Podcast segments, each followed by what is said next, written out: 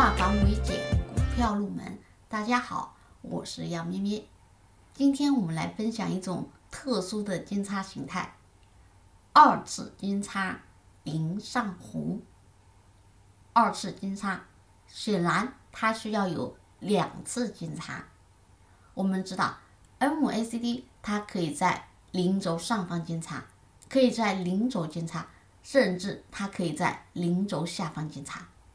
但是我们这里说的是，它出现了两次金叉，并且零上红，什么意思？在零轴上方金叉两次。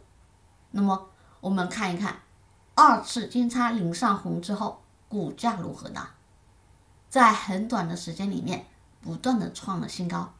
它走的是主升浪行情，不是我们说的。反弹行情，或者叫反抽行情，它是真正的拉升行情，所以股价在很短的时间里呢，涨得非常漂亮，涨了很多，所以这是二次金叉零上红的魅力。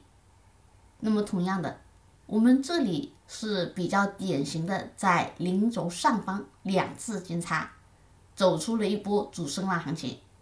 它也可以在不同位置，比如第一次金叉在零轴下方，然后第二次金叉在零轴上方也是可以的，只不过可能它的行情的力度看涨力度没有二次金叉零上红这么可靠这么强。